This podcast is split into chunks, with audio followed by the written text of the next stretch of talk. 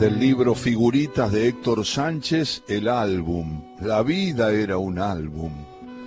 Cuando estaba nuevito, recién comprado, le sobraban agujeros blancos como ojos que miraban sin ver y que esperaban mansamente que cada figurita ocupase su lugar. Había que llenarlo al álbum para ganarse algo así como la computadora de la década del 60, una fulvense esa pelota majestuosa que venía con los gajos negros y blancos, con la F en un firulete que parecía una chilena de un perfumo, de un Albrecht, de un Matosas, de un Marzolini.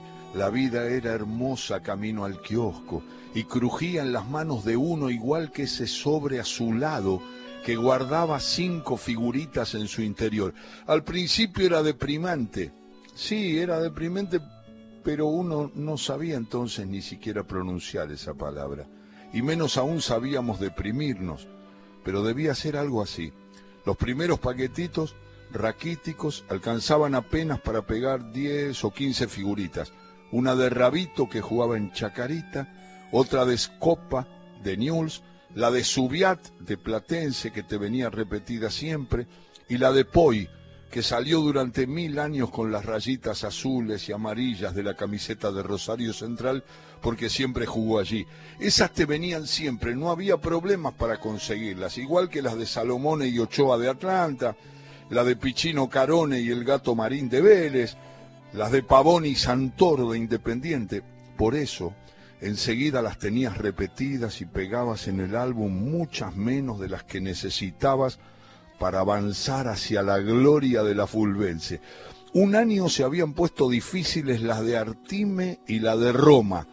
Decían que te la cambiaban por 100 figus, pero no venía nadie con esas dos difíciles como para ofrecerle el pilón a cambio de las salvadoras, las que te podían llevar derechito a la pelota soñada. Me acuerdo que al flaco Gustavo le faltaba ese año la de manija puntorero.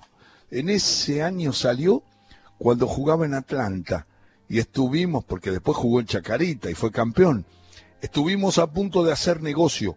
Yo despegaba la mía del álbum y se la pasaba, pero no hubo acuerdo sobre cuántos días a la semana iba a tener cada uno la fulvense. Él suponía que iba a conseguir la de Puntorero enseguida y yo la de Artime. La pelota no la ganó ninguno de los dos.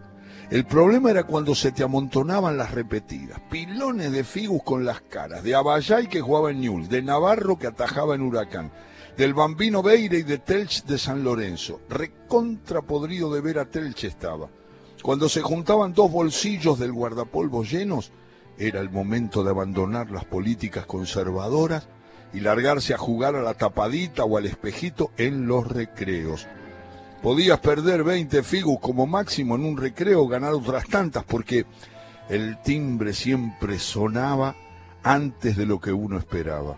Claro, todo eso mientras no se armaran esos tumultos cuando se juntaban muchas figus en un solo partido. Una barrita de pibes presionaba y empujaba hasta forzar una avalancha sobre los dos o tres que jugaban para manotear figus malavidas una vez recuperados de esos sustos, vuelta a separar las repetidas de las nuevas. Resulta que pasaban un par de meses, las figuritas se iban poniendo viejas, ajadas, sucias de tanto manosearlas, hasta parecer redondelitos de cartón gris cortados en una tarde de lluvia, míseros papelitos por lo que nunca te podían dar una pelota de las de verdad.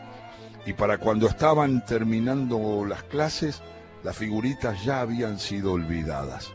Sí, habían sido cambiadas por ese silbato con una palanquita, un tubito de plástico con un tope movible que venía de regalo con un chupetín, o el clásico yo-yo, ¿te acordás? que decía Fanta con letras blancas sobre fondo celeste. Las monedas que juntabas en campañas extraordinarias cuando venían visitas, o en furibundas arremetidas al monedero escuálido de la vieja, especialmente flaco cuando ya eran como las ocho de la noche y las compras de última hora, pan, queso para rayar, espirales, lo habían vaciado. Bueno, esas monedas se empezaban a guardar para otros fines, los petardos, los rompeportones y triangulitos que el kiosco ya vendía desde noviembre.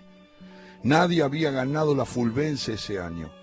Pero todos sabíamos que en el siguiente saldrían nuevas figuritas con los jugadores nuevos de cada equipo y tal vez con otro formato, hasta que al año siguiente volvían y empezaba el ritual de nuevo. Uno que hacía correr el pilón de figuritas con maestría y velocidad majestuosas, mientras el que miraba tenía que receptar y concretar los negocios a la velocidad del rayo. A las repetidas se les daba el visto bueno con un insistente la tengo, la tengo, la tengo, la tengo, la tengo, la tengo, la Y cuando aparecía una que hacía falta, se le decía te la cambio. Y allí empezaba una negociación difícil y dura de las que el Banco Mundial debe haber sacado algún aprendizaje. 50 figus querés por esa de Pachamé, pero anda a robar a los caminos, Ali. Era un formulismo para conseguir rebajas, pura formalidad, porque lo más probable era que esas 50 figuritas cambiaran de dueño a cambio de la esquiva y faltante de Pachamé. Uno de esos años vinieron tipo tarjetones rectangulares con fotos y también con dibujos medio cómicos. Con los años sabríamos que se llamaban caricaturas y que habían sido dibujadas por el maestro Pérez de Lía, un capo de los plumines y los pinceles. Pero en ese momento simplemente nos reíamos con el dibujo del mono Gatica que había muerto hacía cuatro años, a quien se lo veía en un ring con guantes y todos comiendo una banana. A mi primo Miguel le causaba una especial gracia ese dibujo hasta la carcajada. En una de esas tandas venían también artistas. Me acuerdo, me acuerdo claramente de Pichuco, a quien en mi casa se lo llamaba familiarmente el gordo Troilo, y también de unos tipos que trabajaban en la tele y que conducían programas que duraban ocho horas los sábados y domingos, esos en donde cantaba Rafael, buscaban un premio escondido en un árbol, los sábados circulares de Mancera, o le hacían preguntas a un jugador de boca sentado en una silla con la gente mirando la nuca del jugador, o mostraban el casamiento de Palito Ortega con Evangelina Salazar, que para nosotros era Jacinta Pichimaguida, la maestra de los jueves a la noche por la tele, Héctor Coire, el negro Brizuela Méndez, Pipo Mancera, se llamaban esos tipos, los conductores de los programas largos que salían un año en las FIGU, pero casi no nos interesaban esas de los artistas, porque cuando abrías el paquete nuevo, ese que el kiosquero sacaba de una cajita que estaba arriba de la golosinera, buscaban otra cosa, jugadores buscabas. Sí, jugadores, te latía el corazón más rápido como cuando cuadras y, empezabas a escuchar ese rumor y bajabas del colectivo y tu viejo te llevaba a la cancha y caminabas dos o tres cuadras, ¿te acordás? A veces te daba un poco de miedo si había mucha gente, pero también unas ganas tremendas de entrar de una vez a buscar el lugarcito en la tribuna, mirar el verde de la cancha que solo se ve así en la cancha, iluminado por el sol y los colores de las banderas detrás de los arcos. Así te pasaba cuando abrías el paquete de Figu y esperabas que te viniera la difícil, la de Amadeo Carrizo, la de Artime, la del Coco Basile, que, que un año, la verdad, no la conseguía nadie.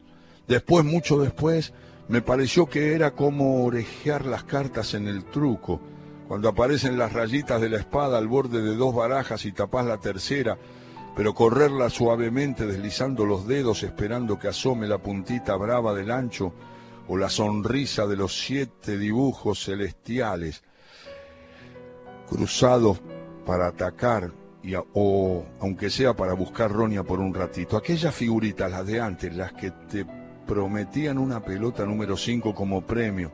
La fulvense que hacía brillar los ojos al mirar la contratapa del álbum no eran cartas para tabures, apenas eran un mazo de fantasía que te permitía tener a todo tu equipo en tus manos, formarlo mientras las pegabas cada una en su círculo, mirarlo agradecidamente cuando ganaba y también te podías enojar, pelearte, agarrarte unas calenturas de esas que un futbolero conoce bien porque son parte de su piel y de su salud.